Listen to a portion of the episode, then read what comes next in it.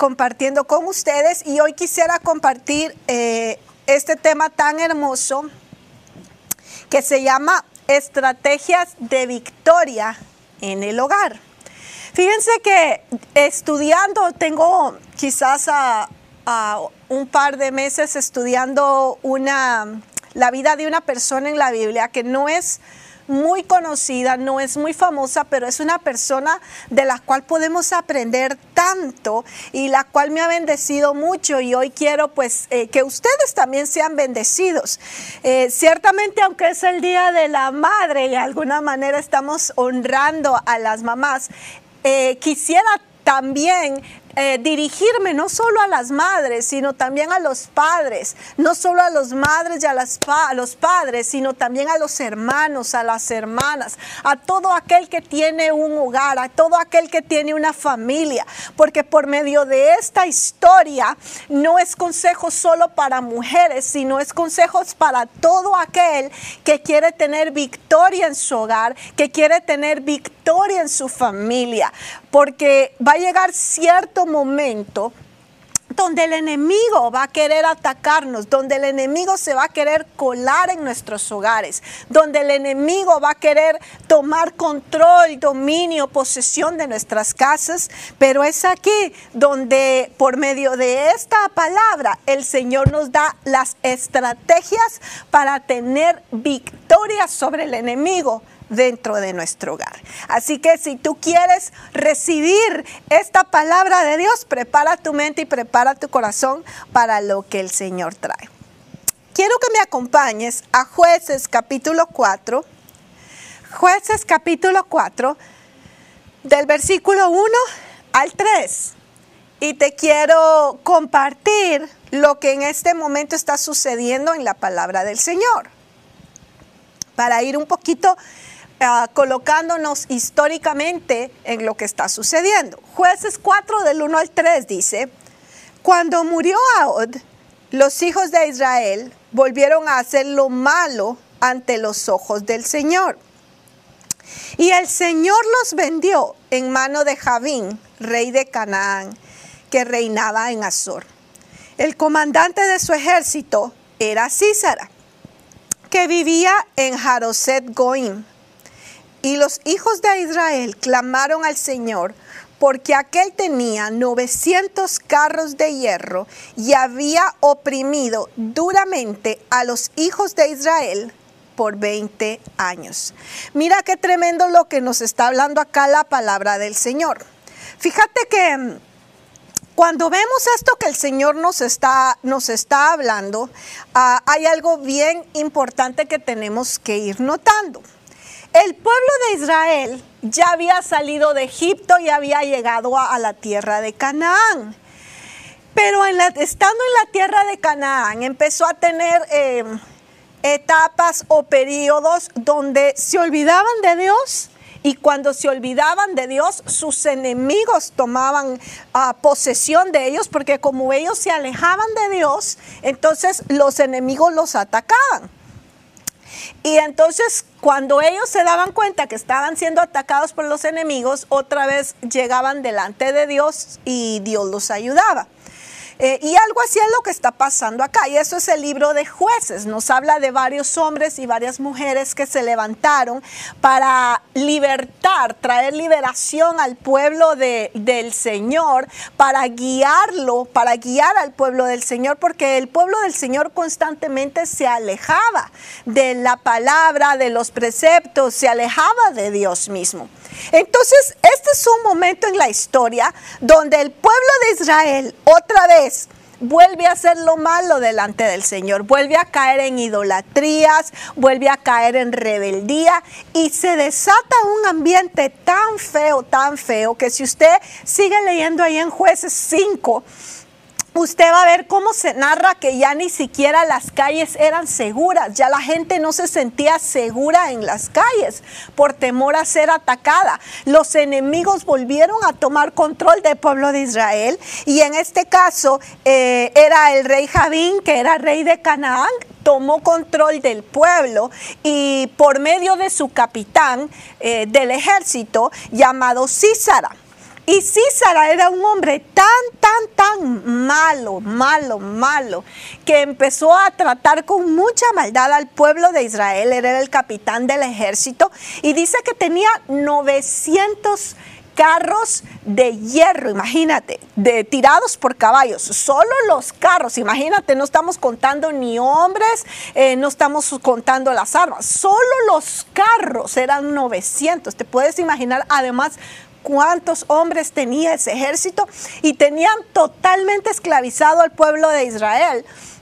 Y dice la Biblia que los tuvieron así por 20 años. 20, puedes imaginar 20 años siendo atacados, siendo ultrajados, siendo maltratados. 20 años de esclavitud. El pueblo estaba totalmente cansado, totalmente angustiado, casi destruido. Y entonces el pueblo busca nuevamente a Dios porque se da cuenta que se habían alejado de Dios busca nuevamente a Dios y Dios escucha el clamor y ahí es donde se levanta esta mujer llamada Débora. Ahora, no es de Débora de la que yo te quiero hablar, pero sí quiero introducirte un poquito a lo que históricamente está pasando. Eh, fíjate que ah, si vamos después a jueces 4 del 14 al 16, entonces Débora dijo a Barak, levántate porque este es el día en que el Señor ha entregado a Císara en tus manos. El Señor escucha al pueblo y le manda a Débora un mensaje y le dice a Débora que se levante el ejército de Israel porque yo les voy a dar la victoria sobre sus enemigos. Y sobre el pueblo de Israel o sobre el ejército de Israel, el que era el capitán se llamaba Barak. Entonces Dios empodera a esta mujer llamada Débora para que le lleve este mensaje a Barak y que juntos vayan porque Dios les iba a entregar a Císara, que era su enemigo, este que por 20 años los había hecho eh, sufrir tanto, los iba a entregar en sus manos. Si seguimos leyendo ahí en jueces 4:14, dice, entonces Débora dijo a Barak, levántate, porque este es el día en el que el Señor ha entregado a Císara en tus manos. He aquí el Señor ha salido delante de ti. Bajó pues Barak del monte Tabor, seguido de diez mil hombres.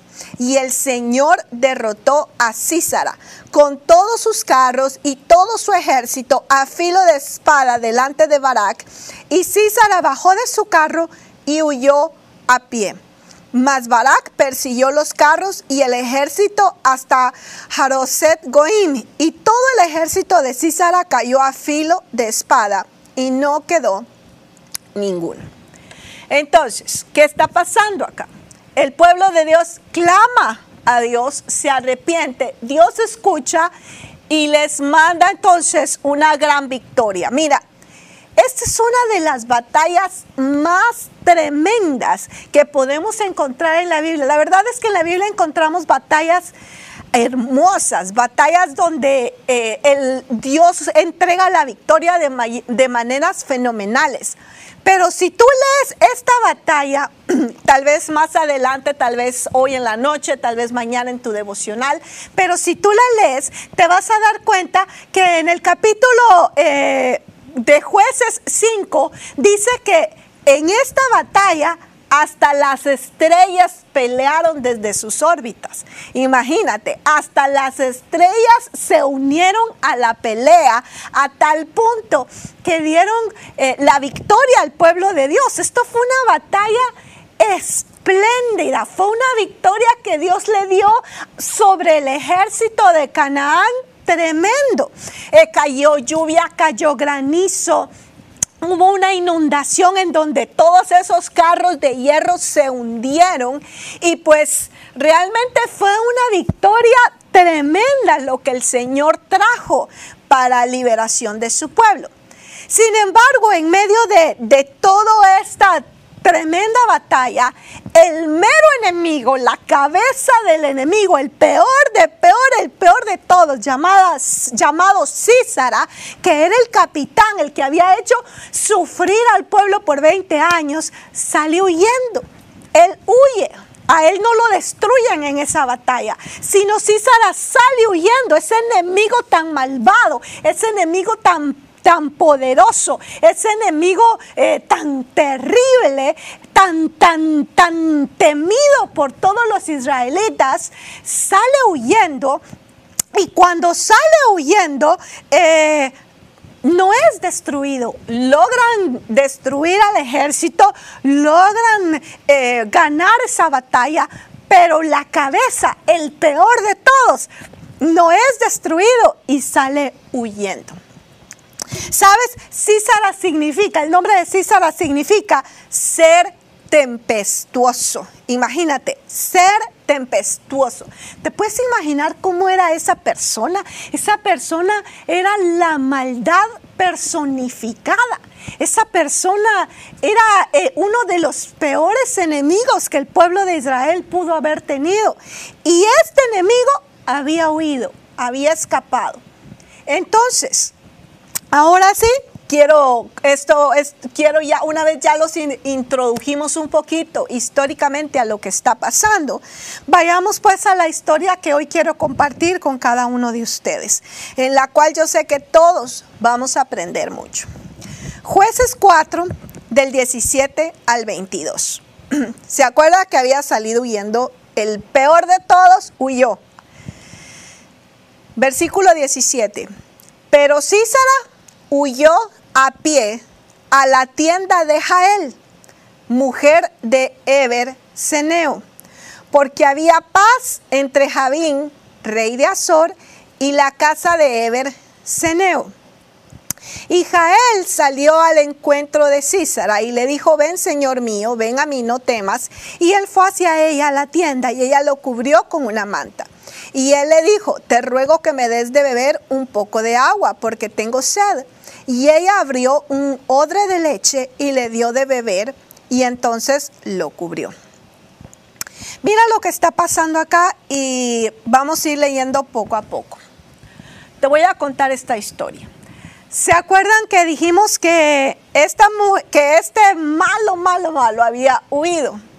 Pues dice que cuando sale huyendo, eh, huye a pie y va hacia el territorio de un hombre llamado Eber, que era Ceneo.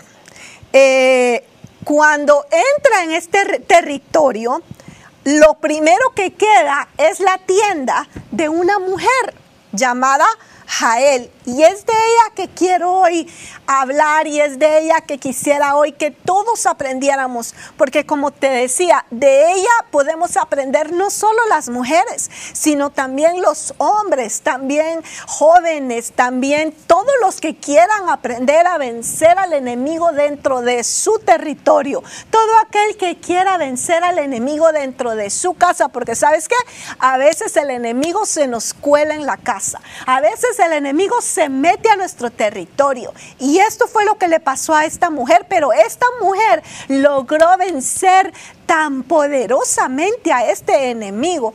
Y precisamente hoy queremos aprender de ella. ¿Quieres tú aprender de ella? Yo sí aprendí mucho de ella. Y quiero enseñarte cuatro principios básicos que ella utilizó para poder vencer al enemigo en su territorio. Y si volvemos a leer allí, jueces 4:17 dice, Císara huyó a pie a la tienda de Jael, eh, mujer de Eber Seneo, porque había paz entre Javín, rey de Hazor, y la casa de Eber Seneo.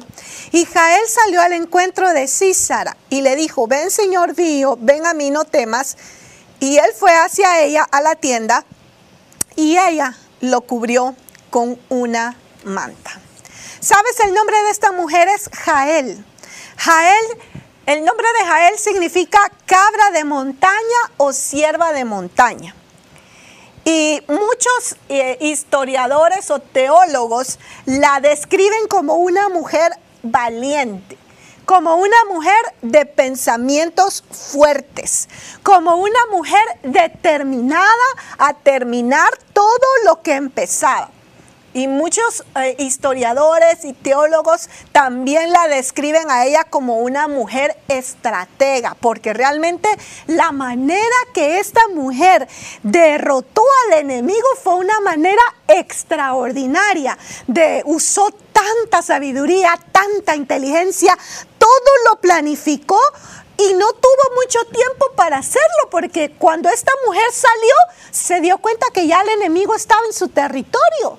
Cuando ella salió se dio cuenta que ya el enemigo, el peor, y como te estoy hablando, no te estoy hablando de cualquier hombre, te estoy hablando del hombre más malo, de, del enemigo más fuerte y poderoso que por 20 años había hecho sufrir.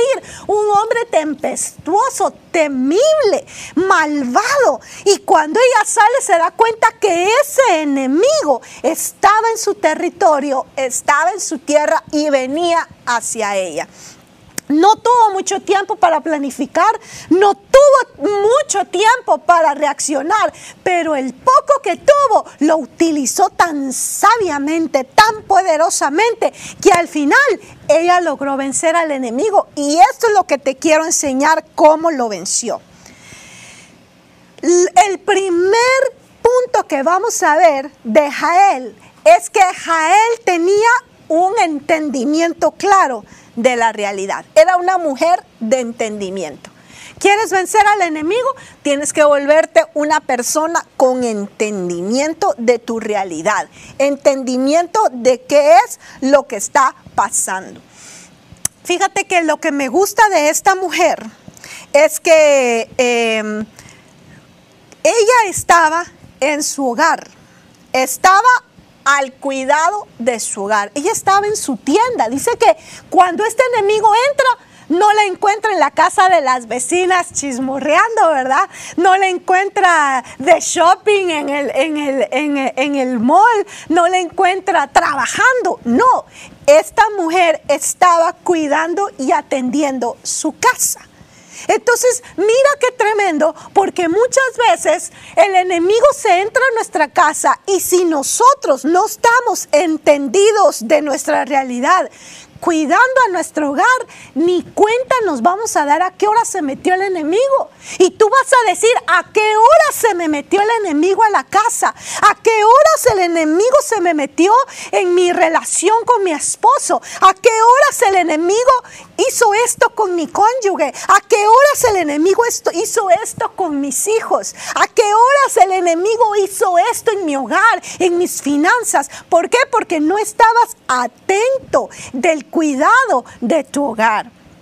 Y algo que a mí me encanta de esta mujer es que era una mujer que estaba al cuidado, al pendiente, alerta de su hogar. Tanto que ella no, ni siquiera ella estaba dentro de su tienda cuando el enemigo entró. No, ella estaba dentro y salía a observar su territorio, a cuidar su territorio. Y mira qué tremendo porque ella siendo mujer parecería que al que le tocaba eh, el cuidado, la protección era el hombre. Pero tú vas a ver que en esta historia el gran ausente es el hombre. No está, no se menciona, se menciona el esposo para una cosa que les voy a decir un poquito más adelante. Pero en cuestiones de protección, en cuestiones de cuidado, eh, el esposo no estaba. Pero ella, ella sí estaba pendiente, cuidando su territorio.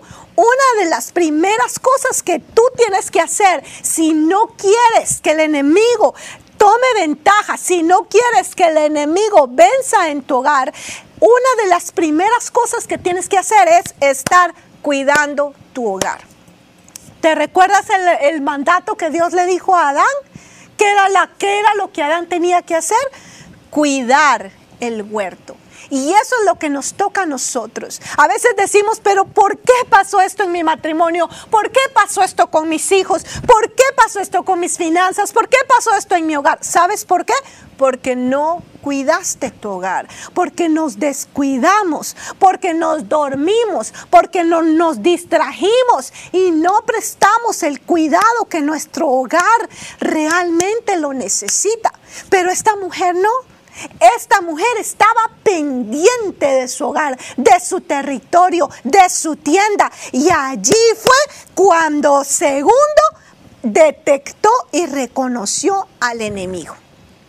cuidando estaba su hogar, cuidando cuando vio venir a su enemigo. Lo detectó. A ella no se le coló.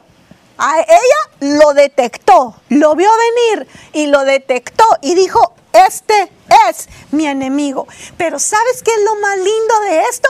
Que, que a pesar de que es mujer, y ustedes saben que a veces está esta, estas bromas de, ay, no grites como mujer, o te asustaste como mujer, o pegas como mujer, ¿verdad? Dando a entender que las mujeres somos débiles, lo cual no somos. Sí somos frágiles, pero no débiles. Pero mire esta mujer, aunque tenía al peor de los peores enfrente, no se asustó Usted no va a ver a esa mujer que entró en pánico, que se puso histérica, que se asustó, que paniqueó. No, usted va a ver a esa mujer de lo más tranquila y detectó inmediatamente a su enemigo. ¿Sabes qué? Esta mujer no corrió a pedir ayuda, ayúdenme, o no, no salió corriendo. No, esta mujer sabía que ella era su deber enfrentar al enemigo, tratarlo de frente para poderlo derribar, para poderlo ah, acabar. Así que ella dijo, a mí me toca y yo lo voy a hacer. ¿Será que ahí donde tú estás puedes decir, a mí me toca y yo lo voy a hacer? Yo voy a derribar al enemigo en el nombre de Jesús. ¿Lo puedes hacer? Amén. Ahí donde estás, dilo, a mí me toca y yo lo voy a hacer. Porque sabes que a veces en el hogar nosotros queremos culpar a otros y decirle, tú eres responsable, tú debes de cuidar, tú no, tú tienes que entender, a mí me toca y yo lo voy a hacer. Y eso es lo que ella, ella pensó. Cuando ella vio venir al enemigo, ella dijo, aquí estoy yo, aquí está él, este momento a mí me toca y yo lo voy a hacer. Eh, Ahí fue donde ella se empezó con sabiduría. Y algo que me llama mucho la atención es que mm, cuando ella vio al enemigo, ella no lo agarró así de frente y te vas de aquí. ¿Sabes por qué? Porque ella era entendida en su realidad. Y es por eso que es tan importante que entendamos nosotros cuál es nuestra realidad. Porque en el caso de ella, si tú te das cuenta y si vamos una vez más al versículo 17, eh, jueces 4, 17, dice que ella era esposa de un hombre llamado Eber Seneo. Ahora, te voy a decir algo que los ceneos eran una tribu que eran aliados del pueblo de Israel por años. Los ceneos eran descendientes de Jetro, el suegro de Moisés. ¿Se acuerdan del suegro de Moisés? Pues los ceneos venían como descendientes de, de Jetro, del suegro de Moisés. Y Jetro a su vez era descendiente de Abraham y Séfora. Entonces, los ceneos eran descendientes de Abraham. ¿Se acuerdan de Séfora? Séfora fue la esposa que tuvo después que Sara murió. Cuando Sara murió, Abraham se volvió a casar, tuvo otra esposa llamada Séfora y con ella tuvo hijos. Y de esos hijos venía toda esa simiente que llegó a los ceneos. Es decir, los israelitas y los ceneos eran medios hermanos. Y había entre ellos un pacto de paz, había entre ellos un pacto de hermandad. Aunque los ceneos no eran totalmente israelitas, entre ellos se ayudaban, entre ellos se guardaban, entre ellos se protegían, se unieron muchas veces para las batallas y había un pacto. Los ceneos también adoraban a Dios, creían en Dios, tenían el temor de Dios. Entonces, algo pasa con Eber, que era de los ceneos, y es que Eber y tanto Jael como, como Eber eran, eran ceneos, pero Eber rompe esa alianza que tenía con el pueblo de Israel, los ceneos. Él se separa y dice, no, yo no voy a estar del lado de los israelitas. Y si te das cuenta en el versículo 17 dice que él había hecho la paz entre Javín, que era el rey malo, y entre, entre con la que era el cananeo y con Císara. Entonces Eber rompe el pacto de paz y se revela prácticamente contra Dios. Eber, el esposo de esta mujer, y decide hacer un pacto con estos malvados cananeos. Entonces, por lo que podemos ver en esta historia, Jael nunca estuvo de acuerdo, pero como ella era la esposa, no tenía ni voz ni voto. Eso era algo que Eber había hecho y la mujer se tenía que aguantar. Sabes, muchas, muchas veces en nuestros hogares están pasando situaciones que no estamos de acuerdo. A veces nuestro cónyuge toma actitudes, toma decisiones que nosotros no estamos de acuerdo porque sabemos que no es lo correcto, pero pues no nos queda otra más que aguantarnos muchas veces, ¿verdad? O a veces nuestros hijos ya llegan a una edad donde comienzan a tomar sus decisiones y hacer cosas que nosotros no apoyamos y no estamos de acuerdo. Y pues no nos queda a veces otra más que aguantarnos, pues sabes que a Jael le tocó en ese momento estar aguantando cosas que ella no estaba de acuerdo. Entonces, parte del entendimiento de esta realidad es que Jael entendía que su esposo tenía un pacto con el enemigo. Su esposo había hecho un pacto de paz con su enemigo. Y es por eso que el enemigo corrió a refugiarse a la tierra, a las tiendas de ella. Y ella sabía que el enemigo tenía un derecho legal. Ella sabía que el enemigo tenía autoridad para estar en su territorio porque el esposo había dado había dado esa, ese derecho, el esposo había abierto puertas. Entonces ella desde un principio no lo confrontó. Sabe, muchas veces cuando vienen los problemas, cuando vienen las dificultades, nosotros decimos, pero ¿por qué el enemigo me está atacando? Pero yo no me merezco ese ataque, yo no merezco esto en mi matrimonio, yo no merezco esto con mis hijos. ¿Sabes qué? En lugar de reprochar de esa manera, es mejor que trates de entender si hay algún derecho legal que está abriendo puerta para que el enemigo entre y ataque. Porque esta mujer era entendida y sabía, si hay un derecho legal, por lo cual el enemigo puede estar en mi tierra. Entonces, ¿sabes qué hizo? Dijo, ven acá, ven, pero ¿sabes cómo, cómo me llama la atención esta mujer que era lo que te decía? Que no se asustó, no paniqueó, sino que cuando vio al enemigo le dijo, ah, venís. Ok, pues, venite pues, vamos. Y ella misma le dice, ok, vente pues. Ah, como cuando hay una, hay una pelea, yo no sé si ustedes han visto cuando se quieren dos dar, dar de golpes y uno al otro le dice, ven pues, ven, ¿Han visto ese, cuando, ese reto que le dice, ven, pues ven, ven? Pues así mismo me imagino yo a esta mujer viendo a su enemigo y diciéndole, ok, pues vente, vente. Yo sé que tienes derecho, yo sé que mi esposo te ha dado la autoridad para estar aquí, ok, pues vente, vente acá. Y entonces viene el enemigo y entra a su, a su, a su tienda.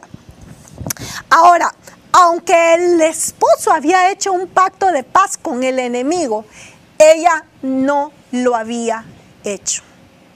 Aunque su esposo se había rebelado en contra de Dios, ella no se había rebelado. Ella tenía el temor de Dios en su corazón. Aunque el esposo tomó malas decisiones, ella no. Y sabes qué es lo lindo, porque a veces, ah, porque Alguien se justifica porque su cónyuge o porque sus hijos tomaron malas decisiones, pero ¿sabes qué? Esta mujer no se justificó. Esta mujer dijo, el hecho de que mi esposo haya tomado malas decisiones no quiere decir que yo también las voy a tomar o que yo las voy a apoyar, sino que esta mujer decidió defender lo que ella creía, decidió seguir obedeciendo a Dios, guardando el pacto que ella tenía con Dios y no el pacto que su esposo había hecho con el enemigo. Em, lo que me encanta también es que en el momento en que el enemigo llega, ella le dice, ok, Sí, yo sé, te tengo que tener en mi casa, no porque yo quiera, sino yo entiendo que por derecho legal te tengo que tener en mi casa porque mi esposo abrió la puerta. Yo lo entiendo, está bien, puedes entrar a mi casa, no porque yo quiera, sino porque yo sé que hay un derecho legal. Pero en ese momento ella ya está, ella ya tiene la estrategia en su cabeza. Y ella dice, ok, vas a entrar, pero yo te voy a vencer en el nombre de Dios Todopoderoso. Y deja entrar al enemigo. No es que ella le permitiera, el enemigo tenía todo el derecho a entrar y ella lo comprendió y entonces trazó una estrategia que actuó. Ahora vamos a leer, acompáñame ahora al versículo 20, jueces 4, 20. No, perdón, vamos a ir al 18. Jueces 4, vamos, leímos el 17, el 18, vamos a leer ahorita el 18. Y dice, y Jael salió al encuentro de Císara y le dijo, ven Señor mío, ven a mí, no temas. Mira, aquí es cuando le está diciendo, vente, vente, no te preocupes, vente. Y luego le dice, y él fue hacia la tienda de ella. Y algo que me encanta aquí, lo que ella hace a continuación. Una vez el enemigo entra a la tienda de ella, ¿sabe qué hace ella? Y le dice, y lo cubrió con una manta. Mira qué tremendo esto. Y lo cubrió con una manta. Entra el enemigo, pero lo que esta mujer hace es increíble, porque lo somete a estar bajo cobertura. Mira qué tremendo. Así que lo primero que esta mujer tuvo fue entendimiento de su realidad. Y eso lo, la hizo a ella trazar una estrategia. Y lo segundo que ella hizo fue que ella tenía una vida de cobertura, ella entendía lo que era vivir bajo la cobertura, ella entendía el poder de cobertura y cuando el enemigo entra a su casa, hace que el enemigo se someta a la cobertura a la cual ella estaba sometida.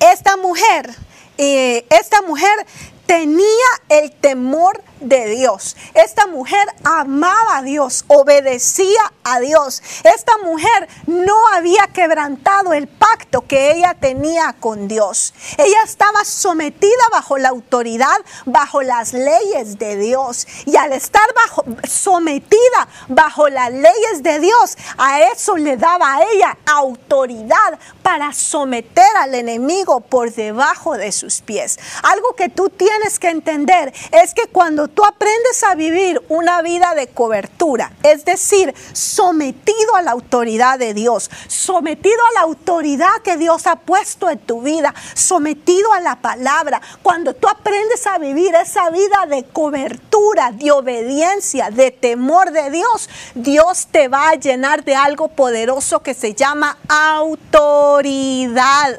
Porque el que aprende a vivir bajo autoridad es luego vestido de autoridad. Y ese es un principio bien importante que esta mujer entendía, porque esta mujer, aunque su esposo estaba abriendo puertas al enemigo, aunque su esposo había hecho un pacto con el enemigo, esta mujer no lo había hecho. Esta mujer conservaba su fe. Esta mujer aprendía a vivir en el temor de Dios, en obediencia, eh, sujeta a la autoridad de Dios. Y por eso cuando el enemigo viene, inmediatamente ella le dice, ok, vas a estar aquí, pero tú no vas a estar gobernando. Soy yo la que va a tener autoridad sobre ti. Y sabes que me encanta porque dice que cuando llega el enemigo, eh, aunque ella estaba sola, imagínate una mujer sola con ese gran hombre del ejército malvado, horrible, temer, eh, que a cualquiera le hubiera salido corriendo. Esta mujer no tuvo miedo, no dejó que él tomara las decisiones. A mí lo que me encanta es que este hombre era un capitán era un hombre que estaba acostumbrado a donde él estaba, dar órdenes. Él le daba órdenes al ejército, él le daba órdenes a todos los que estaban debajo de él. él la vida de él era dar órdenes, gobernar, eh, dirigir, eh, planificar. Pero ¿sabe qué? Cuando este hombre llega a la tienda de esta mujer, inmediatamente perdió toda autoridad porque esta mujer, eh, como era una mujer temerosa de Dios, ella es la que comienza a dar las instrucciones. Ella es la que toma el control. Ella es la que inmediatamente comienza a decir qué se hace y qué no se hace. Este hombre ya no le puede dar órdenes a ella. El enemigo no puede darle órdenes a ella, sino que cuando el enemigo entra, ella comienza a tomar control sobre la situación. En ningún momento el enemigo tuvo el control. Ella tuvo el control. ¿Sabes? Cuando el enemigo entra en tu casa, tú tienes que entender algo. Tú tienes la autoridad de Dios. Tú tienes la autoridad de Dios. Y tú tienes que entender que si tú has vivido en obediencia, si tú has vivido bajo cobertura, tú tienes toda la autoridad de Dios para tomar control sobre sea cual sea la situación que esté pasando en tu hogar. Tú tienes la autoridad para vencer en el nombre de Jesús. Di conmigo, yo tengo la autoridad para vencer en el nombre de Jesús. Van a haber momentos donde el enemigo se te va a colar, se te va a meter. Pero tú tienes que entender, yo tengo la autoridad para vencer. El enemigo no puede tomar el control. El enemigo no debe tomar el control aunque se haya colado, eres tú eh, quien vas a tener el control y la autoridad en el nombre de Jesús, porque tú estás bajo cobertura, estás sujeto a obediencia. Amén. A mí me encanta porque es como que esta mujer hubiera entrado al enemigo y le dice, ok, estás aquí, pero estás en mi casa bajo mis reglas. Y es, en, este momento eh, era como que el enemigo entró huyendo y desde que venía, e, ella le dijo, ven, entra. Ok. Y ya, que estaba ahí, le tiró, un, le tiró una, una, una, alfombra. Unos dicen que fue una alfombra, otros dicen que fue algo bien pesado, que no fue algo ligerito. No crea que le tiró ahí una cobijita. No, le tiró algo pesado y fuerte y se lo puso encima. ¿Sabe? Diciéndole, ¿sabes qué le, le estaba diciendo al enemigo ahí? Tú te tienes que someter. Tú no vas a estar aquí al control. Tú te tienes que someter a la autoridad que Dios ha puesto sobre mi vida. Amén. ¿Cuántos pueden decir amén? Amén. Fíjate que algo que me encanta, Proverbios 31, 25, quiero que me acompañes, Proverbios 31 del 25 al 27 Está hablando de la mujer virtuosa. Y algo hermoso que habla ahí de la mujer virtuosa es que está hablando de su vestidura, de cómo son sus vestidos. Y Proverbios 31, 25 dice, fuerza y honor son sus vestiduras, y ella se ríe de lo por venir. Otra versión dice, y afronta con una sonrisa lo que está por venir. Su boca se abre con sabiduría y la ley de la misericordia está en la lengua. Considera la marcha de su casa y no come pan de ociosidad. Mira qué lindo porque está hablando de cómo es la cobertura de la mujer virtuosa. Y dice que la cobertura de la mujer virtuosa, y esto no es solo para mujer, esto también es para hombres. Si tú eres hombre, tú puedes tener la misma cobertura. Y esta cobertura es una cobertura o vestidos de fuerza y de honor. Sabes que yendo al original de las palabras fuerza y honor, hay una proyección ahí que quiero que, que para que puedas entender el significado. Dice que la mujer virtuosa o el hombre lleno de virtudes es aquel que su vestido es primeramente fuerza. Y esa fuerza significa seguridad. Es decir, no hay falta de identidad en esta persona. No hay ah, inseguridades. No, esta persona es segura. Aquel que tiene una cobertura de fuerza, que está bajo autoridad, si algo lo distingue, es su seguridad, que Dios va con él, que no está solo y que no importa cuál sea la situación que esté afrontando, al final Dios le va a dar la victoria. Sí, como decía el apóstol Pablo, sí, quizás en medio de tribulaciones, sí, quizás en medio de enfermedades, sí, quizás en medio de de problemas, pero no vencidos, no abatidos. Esa era la seguridad que el apóstol Pablo podía tener. Un vestido de fuerza, donde sabemos que la confianza no está en lo que nosotros podemos hacer, sino en lo que Dios va a hacer. Y cuando tú tienes esa cobertura, tus vestidos son vestidos de fuerza. Y no solamente eso, sino fuerza también significa majestad. Pero no que tú eres eh, majestad, sino cuando tú dejas que Dios sea el rey. Porque cuando Dios es el rey de tu vida, tu vestido es de majestad.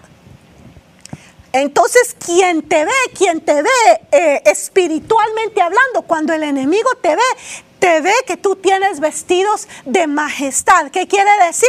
Que Dios reina en tu vida, que Dios reina en tu vida, que Dios reina en tu vida. Y entonces el enemigo se da cuenta que tú no eres un cualquiera. El enemigo se da cuenta que tú eres hijo de Dios por tus vestidos, porque en tus vestidos se ve la majestad de Dios. También fuerza significa alabanza. ¿Sabes algo que en tu vida tiene que haber constantemente y parte de tu vestidura es la alabanza? Tú tienes que vivir una vida de, de alabanza sin importar la situación, sin importar la circunstancia. Aún con el enemigo enfrente, tú debes alabar a Dios. Debes alabar a Dios. Esos deben ser tus vestiduras. ¿Sabes por qué? Porque la alabanza es un arma de guerra. Di conmigo, la alabanza es un arma de guerra. Primero te llena a ti de fuerza. Segundo, confunde a tu enemigo. Y tercero, le da paso a Dios para traer la victoria sobre cualquiera que sea la situación. Pero si en tu vida en lugar de alabanza hay queja, si en tu vida en lugar de alabanza hay, hay estás refunfuñando, estás criticando, te estás quejando, no, el Señor no puede obrar así. Es por eso que cuando el, cuando el enemigo está ahí es cuando más debemos alabar, cuando más tenemos que cantar. Esa es nuestra cobertura, la alabanza. Vestidos de fuerza. Y ahora el honor, ¿sabes qué? El honor significa esplendor de la gloria de Dios. Tú tienes que estar lleno de la gloria de Dios. Dice que el hombre o la mujer virtuoso, virtuosa, es aquel que sus vestidos reflejan la gloria de Dios. Majestad, una vez más, reconociendo que Él es el rey sobre tu vida. Y otra cosa hermosa que significa vestidos de honor es que son vestidos llenos de la hermosura. Son vestidos de hermosura. ¿Y sabes qué te da esa hermosura? La santidad. Cuando tú eres y llevas una vida de santidad tus vestidos se llenan de hermosura. Amén. Así que Proverbios 31 dice, fuerza y honor son sus vestiduras. Y eso le da la opción de que lo que esté por delante pueda uno sonreír y afrontar con confianza, afrontar con seguridad lo que ha de venir. Dice que su boca se abre con sabiduría y la ley de la misericordia está en su lengua. Considera la marcha de su casa y jamás está ociosa. Entonces, mira qué hermoso. Esta mujer supo usar la cobertura. Primero fue entendida en su realidad. Entendió por qué el enemigo estaba ahí. Lo entendió, comprendió sabía cuál era la puerta, sabía cuál era el derecho legal y eso hizo que ella pudiera tener una estrategia, sin miedo, sin temor, sin confusión. Segundo, sometió al enemigo bajo la cobertura de Dios, bajo la autoridad que ella tenía, con sus vestidos de honor, con sus vestidos de fuerza, supo levantarse con autoridad en el nombre de Jesús, no con miedo. Di conmigo, no con miedo, no con desesperación, no confusión, no con angustia, no, ella se levantó con autoridad, creyendo que Dios estaba con ella y que Dios le iba a dar la victoria aún con su enemigo ahí y sometió al enemigo a estar bajo la cobertura. Así que si tú tienes al enemigo en tu casa porque se te ha colado, porque alguien abrió la puerta, porque quizás tu cónyuge eh, abrió la puerta, porque quizás uno de tus hijos abrió la puerta y el enemigo ha entrado a traer alguna situación donde está trayendo destrucción, donde está trayendo ah, un momento difícil, tienes que entender, tú tienes la autoridad para tomar dominio sobre el enemigo. El enemigo no puede tomar dominio sobre tu casa. El enemigo tiene que someterse a la autoridad que tú tienes por medio de Cristo Jesús. Porque esa sangre en la cruz a ti te da el derecho de ser llamado hijo de Dios. Y eso te da autoridad sobre el enemigo. Eso te da, te viste de autoridad. El el que tú te sometas a Dios te viste de autoridad y te da la victoria sobre tu enemigo. Amén. Sigamos. Tercer arma o estrategia que usó esta mujer para vencer su enemigo. Sigamos leyendo ahí en jueces 4, ahora versículo 19. Y él le dijo, te ruego que me des a beber un poco de agua, porque tengo sed. Y ella abrió un odre de leche y le dio a, beber leche y lo cubrió. Mira qué tremendo. Él tenía sed, el enemigo tenía sed y le dijo, tengo sed, dame agua.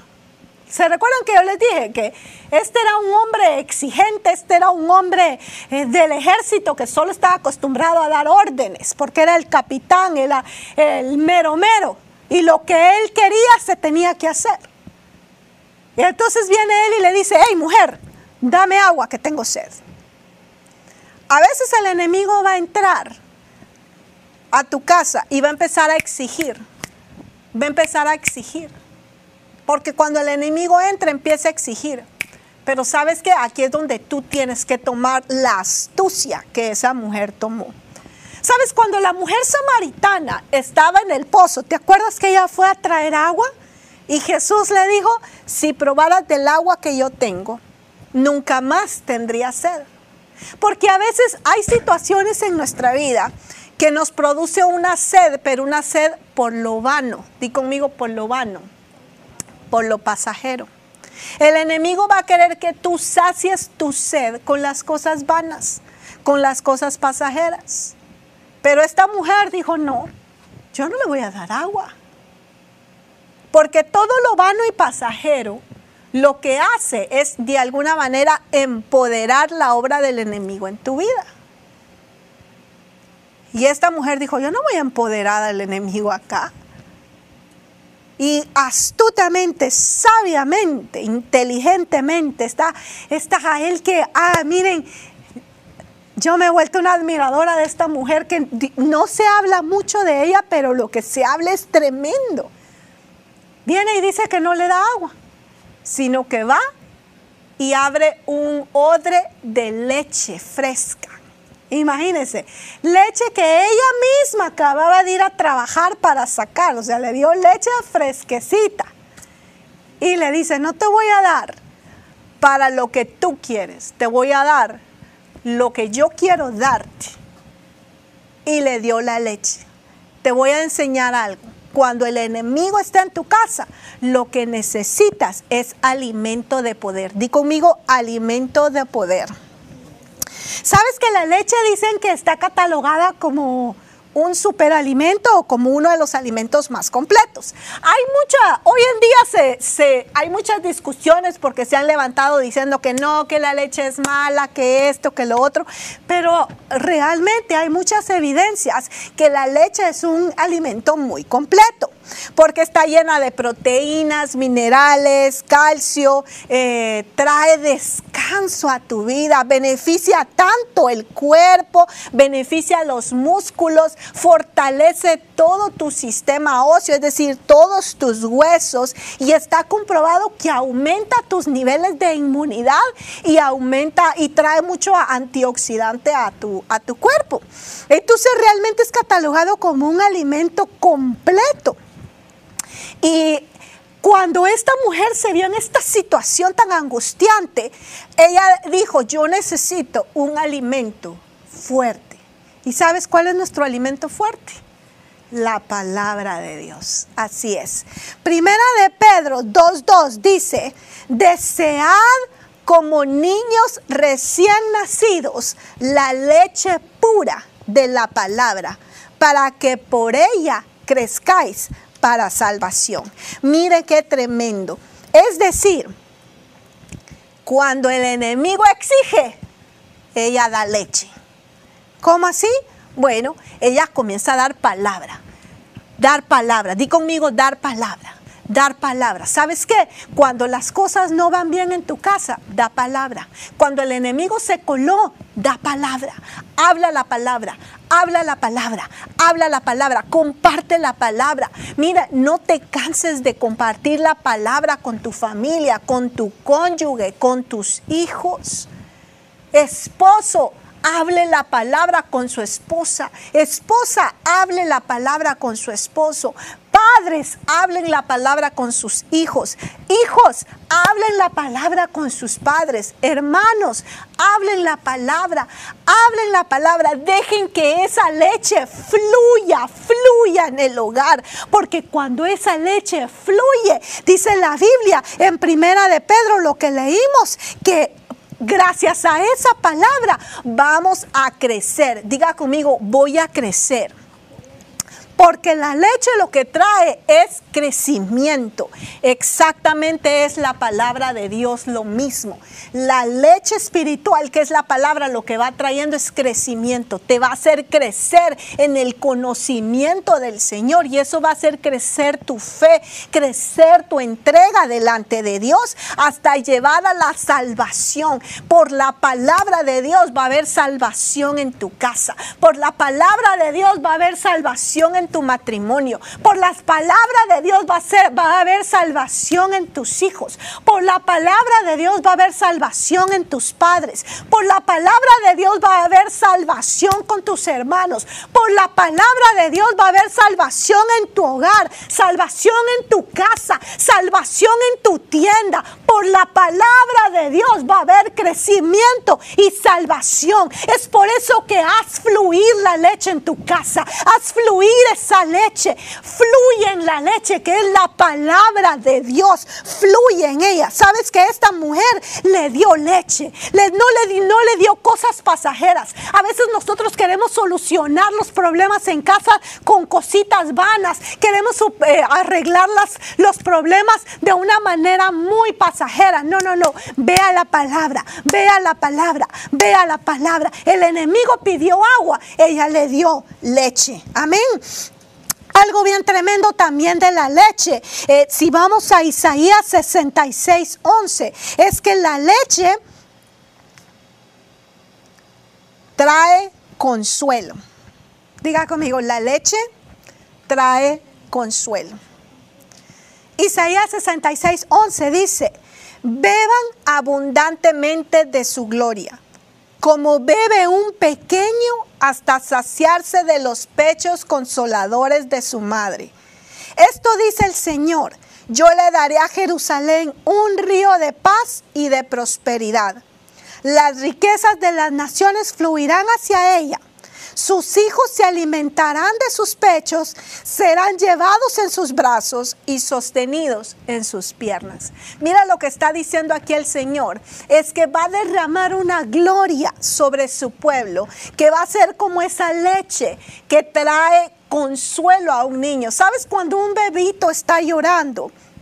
Y la mamá lo pone en su seno, en su pecho para alimentarlo, el bebito no solo está comiendo alimento, sino también algo dentro de él está trayendo consuelo, se está sintiendo amado, está trayendo seguridad. Sabes que cuando tú te acercas al Señor y comienzas a beber de esa leche espiritual, comienzas a beber de esa palabra, esa palabra trae consuelo. Yo me imagino que en ciertos momentos Jael ah, se ha de haber sentido insegura. En cierto momento Jael se ha de haber sentido como yo estoy sola. Pero al mismo tiempo, el tener la palabra de Dios la llenó de esa fuerza, de esa consolación. Yo no sé qué momento estás pasando tú. Quizás es un momento muy triste. Quizás es un momento que no sabes qué hacer. Quizás es un momento donde has perdido. Pero te voy a decir algo. Dios va a traer consuelo sobre tu hogar, sobre tu matrimonio,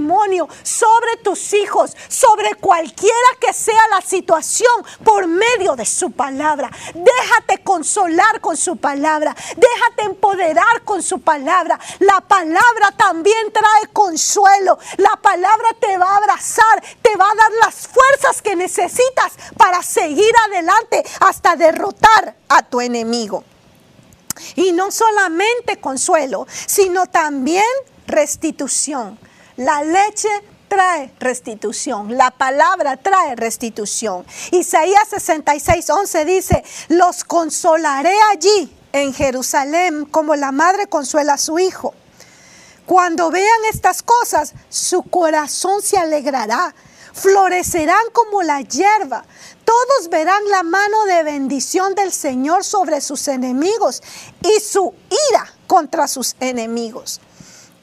Mira Joel 3:18 dice, en aquel día las montañas destilarán vino dulce y de los montes fluirá leche. El agua llenará los arroyos de Judá y del templo del Señor hará brotar una fuente que regará el árido valle de las acacias. Sin embargo, Egipto se convertirá en tierra baldía y Edom en un desierto, porque atacaron al pueblo de Judá y mataron a gente inocente. Mira lo que está trayendo ahí el Señor. El Señor está trayendo una restitución. ¿Por qué? Porque Egipto y Edom atacaron Jerusalén y la hicieron sufrir. Entonces el Señor dice, yo les voy a traer restitución y voy a hacer que leche fluya en medio de esta ciudad para que todos beban, se sacien, sean consolados y mientras toman de esa leche de restitución, sus ojos van a ver cómo esas ciudades que los hicieron sufrir ahora van a estar destruidas, ahora van a estar en sequedad. ¿Sabes qué? La leche trae restitución. La leche que es la palabra de Dios te va a traer restitución. Mira qué hermoso. Todo esto se lo ofreció esta mujer a su enemigo. Cuando el enemigo le pidió, le exigió, ella le dio palabra. La palabra trae crecimiento y salvación en tu hogar. La palabra te va a traer consuelo para seguir adelante. La palabra trae restitución. ¿Y sabes qué es lo que más me llama la atención? Si seguimos leyendo ahí en jueces 4, que dice que después de que ella le da leche a su enemigo, lo cubre otra vez, lo somete bajo cobertura y dice que el enemigo se queda dormido. Diga conmigo, el enemigo se durmió. ¿Sabes por qué? Porque la leche debilita a tu enemigo. La palabra de Dios le quita la fuerza a tu enemigo. Le va a quitar la fuerza a tu enemigo. Le va a quitar la fuerza a tu enemigo. Y el enemigo se durmió. Sigamos leyendo, ¿qué pasa? Jueces 4, del 17 al 22. Dice, Versículo 20. Entonces él le dijo, ponte a la entrada de la tienda y si alguien viene y te pregunta y te dice, ¿hay alguien aquí? Tú responde, no. Mira lo que le estaba diciendo. Esconde a tu enemigo y que nadie se entere. No, no, no, dijo. A ella le dijo, ah, vaya, ¿cómo no? Sí, pues.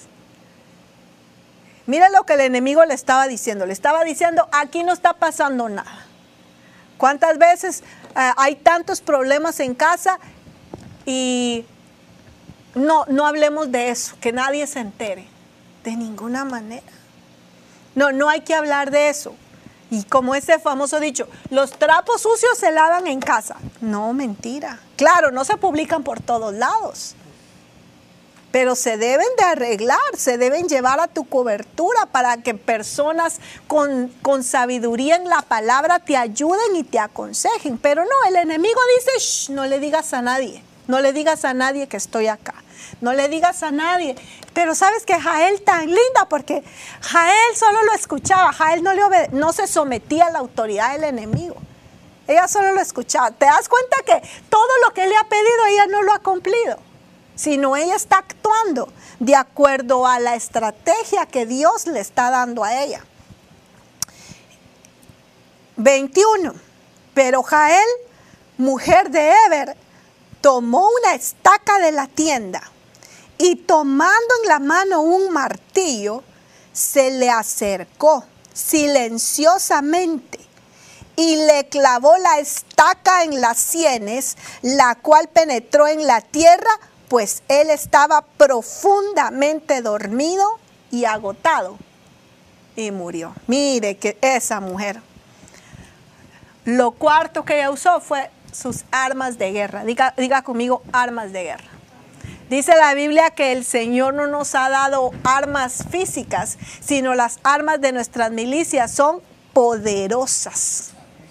Diga conmigo, mis armas son poderosas en Dios para la destrucción de fortalezas, para la destrucción de todo lo que el enemigo quiere traer sobre mi vida, sobre nuestras vidas porque las armas de nuestra milicia no son carnales, sino poderosas en Dios. ¿Sabes qué hizo esta mujer? Usó sus armas de guerra. Usó sus armas de guerra. Diga conmigo, yo debo usar mis armas de guerra.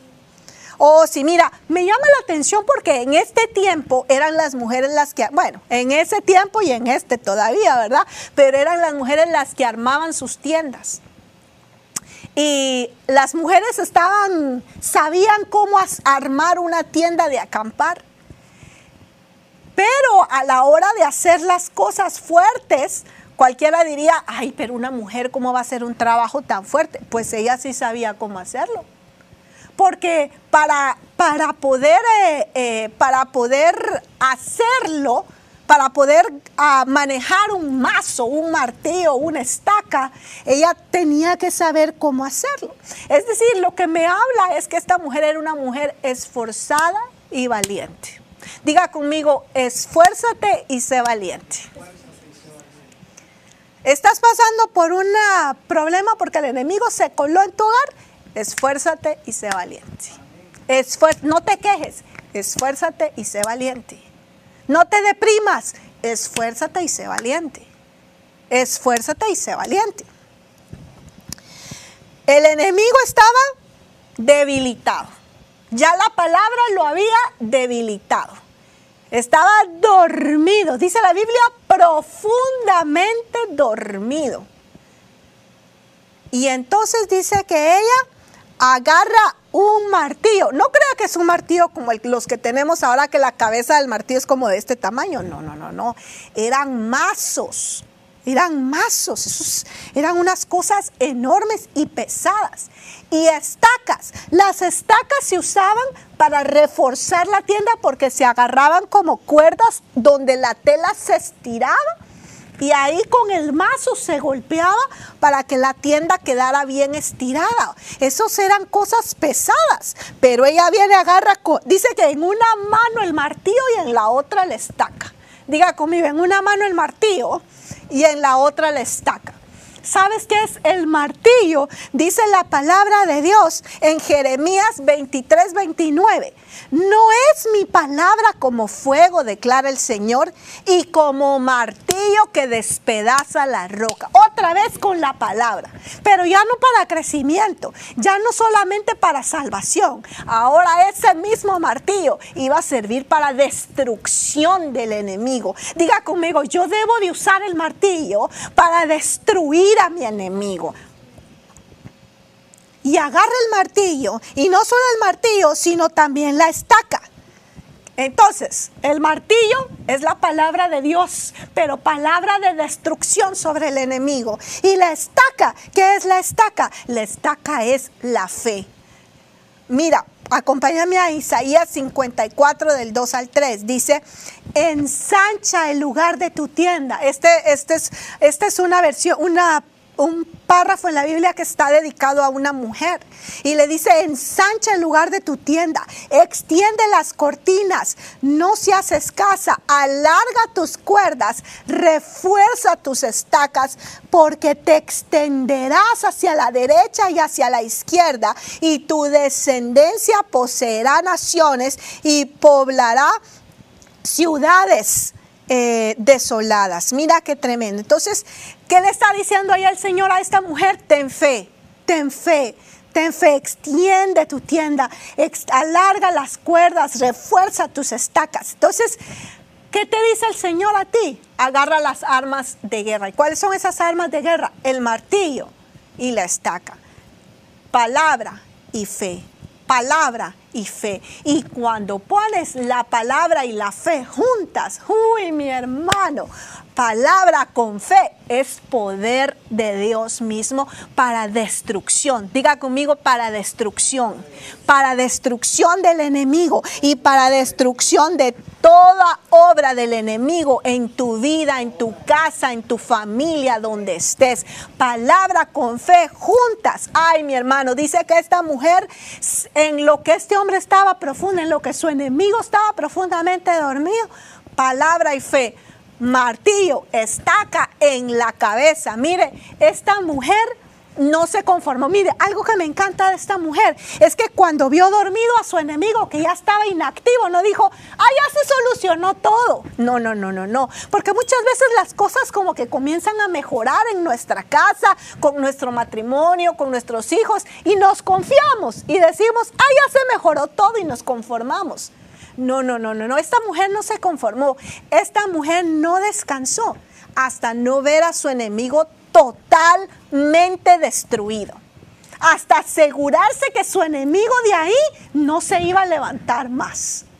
No descansó. ¿Y sabe qué es lo lindo de esta mujer? Que no sal cuando se durmió, no salió a buscar ayuda afuera a decir, vengan, aquí está dormido. No, ella hizo el trabajo. Diga conmigo, yo debo hacer ese trabajo.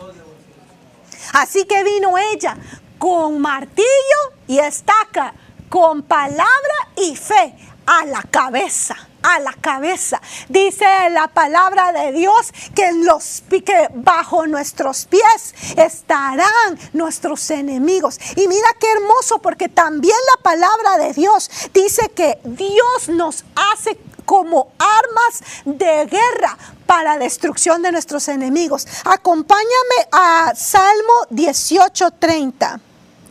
Perdón, Jeremías, Jeremías 51:20, perdón. Ve conmigo a Jeremías 51:20.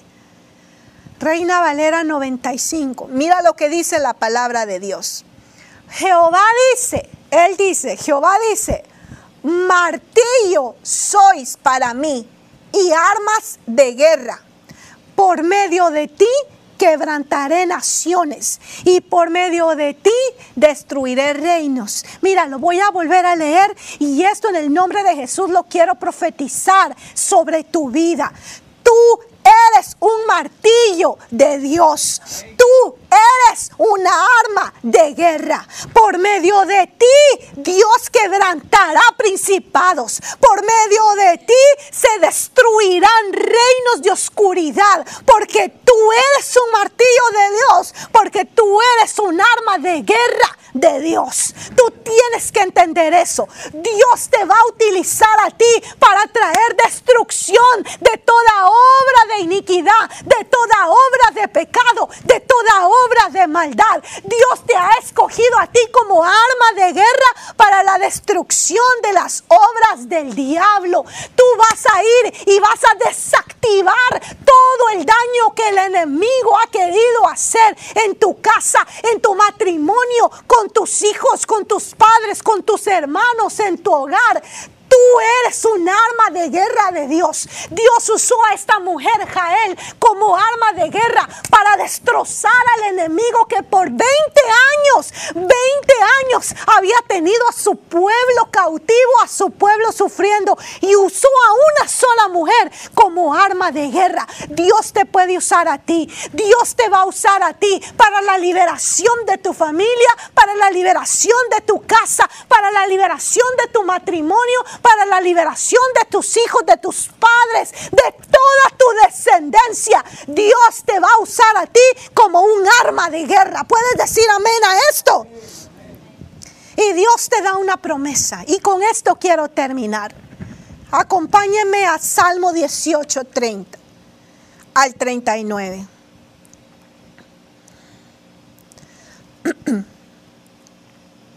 Salmo 18 del 30 al 39 dice, Dios me arma de fuerza y hace perfecto mi camino.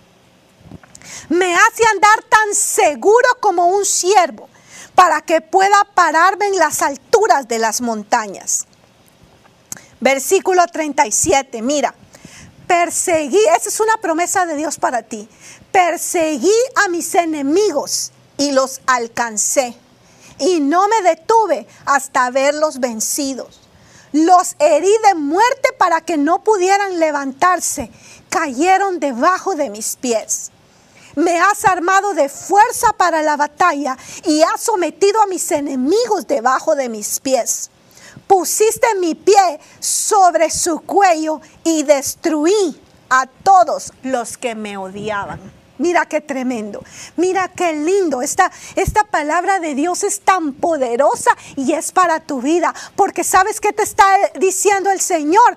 Yo soy quien voy a usar tu vida para la batalla. Yo voy a entrenar tus manos para la batalla. Yo voy a fortalecer tu vida para que alcances la victoria. Yo te voy a rodear de victoria. Mira, el Señor hoy te está rodeando de victoria te voy a decir algo, su mano derecha te tiene sostenido y te va a llevar a la victoria de todos tus enemigos. Y no solamente eso, sino después dice la Biblia que tú vas a alcanzar a tus enemigos.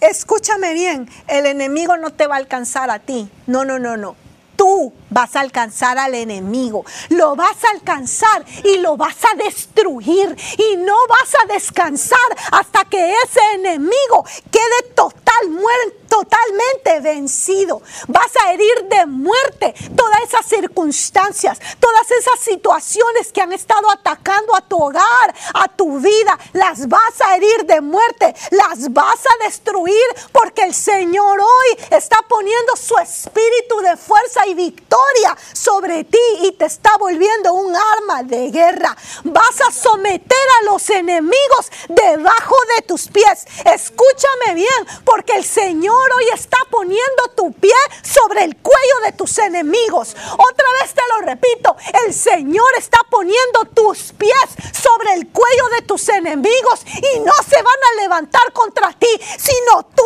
no vas a descansar hasta que ese enemigo quede destruido, hasta que ese enemigo te deje de fastidiar, hasta que ese enemigo no exista más, ni en tu casa, ni en tu matrimonio, ni en tu hogar, ni con tus hijos ni con tu descendencia. Escúchame bien, porque tú eres el arma de Dios que va a cortar líneas de iniquidad que han venido del pasado sobre ti, pero tus hijos no las sufrirán porque tú te levantas como arma de guerra para romper esas líneas iniquidad que el enemigo ha querido lanzar contra tu generación.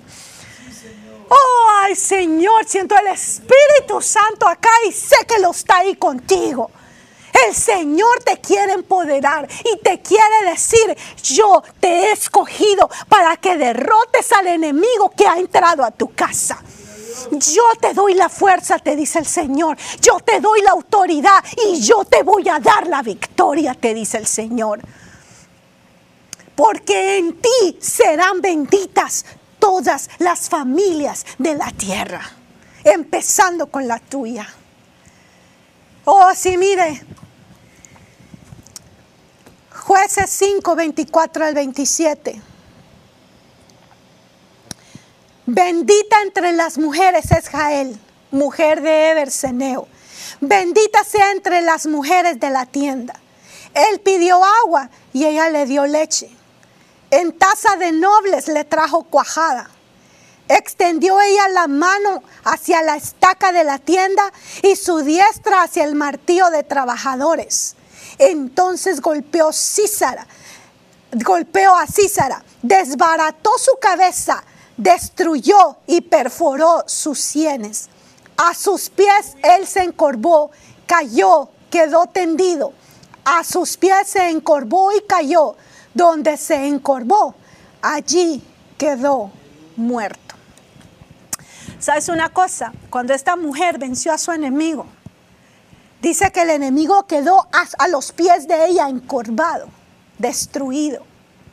Y luego ella salió de la tienda. Y cuando salió de la tienda venía Barak. ¿Sabes que al principio Barak no quería ir a la batalla porque tenía miedo de ese enemigo? Barak le tenía miedo a Císara. Y cuando la profeta, la profetisa Débora le dice, levántate Barak y ve, Barak le dice, ah, no, yo solito no voy, si tú vas conmigo yo voy, dijo Barak, porque Barak le tenía miedo a Císara. Y Débora le dice, está bien, yo voy contigo, pero te voy a decir algo. La victoria de esta guerra no va a estar en ti porque tuviste temor. La victoria de esta guerra va a estar en manos de una mujer. Y todos creyeron que, que, Débora estaba hablando de ella misma, pero Débora no estaba profetizando de ella. Débora estaba profetizando de Jael, de esta mujer, porque en manos de mujer fue dada la victoria. Sí, Barak libró una gran batalla y dirigió, pero ¿sabes quién le dio la victoria en esa ocasión al pueblo de Dios? Una mujer, la que menos se hubieran imaginado en manos de mujer fue una tremenda victoria. Ahora te voy a decir algo. En manos de un siervo, de una sierva de Dios, Dios va a poner la victoria sobre tu casa y tu familia. Y ese siervo y sierva de Dios eres tú. Ese siervo y sierva de Dios eres tú. Yo te voy a pedir que ahí donde estás te pongas de pie. Ahí donde estás, ponte de pie y yo voy a orar sobre ti. Pero sabes qué? No es por lo que yo ore por ti. Es lo que Jesús hizo en la cruz del Calvario. Lo que te da a ti el derecho, lo que te viste de autoridad, que te va a traer victoria sobre tu enemigo. ¿Qué tienes que hacer? Sencillo. Primero, Sé entendido de tu realidad. No te niegues a lo que está pasando. No tragas negación. No cierres los ojos a lo que está pasando, pasando en tu casa, en tu familia, en tu matrimonio. No, no, no. Entiende qué está sucediendo. Y levántate sin temor, sin miedo. Si el enemigo viene, entiende que quizás es porque hay puertas abiertas. Solo identifica qué puertas son. Luego somete al enemigo bajo cobertura, pero tú tienes que estar sometido en cobertura primero. Somete al enemigo, tú tienes la autoridad del Señor sobre tu vida. Tú tienes la autoridad de Dios. Somete al enemigo bajo esa autoridad que tú ya tienes como hijo de Dios. Da leche, Fluye en la palabra, fluye en la palabra, habla la palabra. Si con tus hijos estás teniendo esta dificultad, háblale a tus hijos la palabra. Si es en tu matrimonio, habla la palabra. Deja que la leche fluya, deja que la leche corra. Quizás ha traído eh, cansancio a ti la situación. Quizás te has sentido deprimido, deprimida por lo que está pasando, porque no ves solución, porque no ves un cambio. ¿Sabes qué? Consuélate con la palabra. Consuélate con la promesa de Dios. No es tiempo de estar deprimido, no es tiempo de estar deprimida, no es tiempo de estar frustrado, frustrada, no es tiempo de estar cansado, cansada. Es que yo ya hablé y no pasa, es que yo ya evangelicé y no quieren, es que yo ya les he dicho pero no quieren, pastora. No, no, no. ¿Sabes qué? No es tiempo, no es tiempo de bajar la guardia. Es tiempo de empoderarte en el nombre de Jesús. Toma fuerza y fuerza en la palabra del Señor. Toma fuerza en la palabra del Señor. Consuélate. Despójate de toda frustración, cansancio, depresión. Levántate, porque hay una victoria que tienes que arrebatar. Hay una victoria que tienes que pelear. Empodérate de la palabra Y tercero, entiende que tú eres un arma de guerra de Dios. A veces tal vez vas a decir, pero ¿por qué me tocó a mí estar acá? Te voy a decir algo. Dios sabía que eras tú el arma de guerra que Él iba a usar para traer liberación alrededor tuyo. Por eso te puso ahí a ti. No te veas como víctima. ¿Por qué me tocó a mí este matrimonio? ¿Por qué me tocó a mí esta familia? ¿Por qué me tocó a mí esta situación? No, no, no, no, no. Entiende. Dios te puso allí porque quiere usarte como arma de guerra para traer la victoria, liberación y salvación a los que te rodean. Entiende. Tú eres el arma de guerra del Dios. Lo que necesitas es el martillo y la estaca. La palabra y la fe. Y juntarlas y dar el golpe más fuerte que tengas en tu interior. Dar el golpe más fuerte que tengas para destruir a tu enemigo. El Señor te garantiza la victoria. Tú solo tienes que librar esta batalla. Tienes que esforzarte. No tener miedo. No tener temor.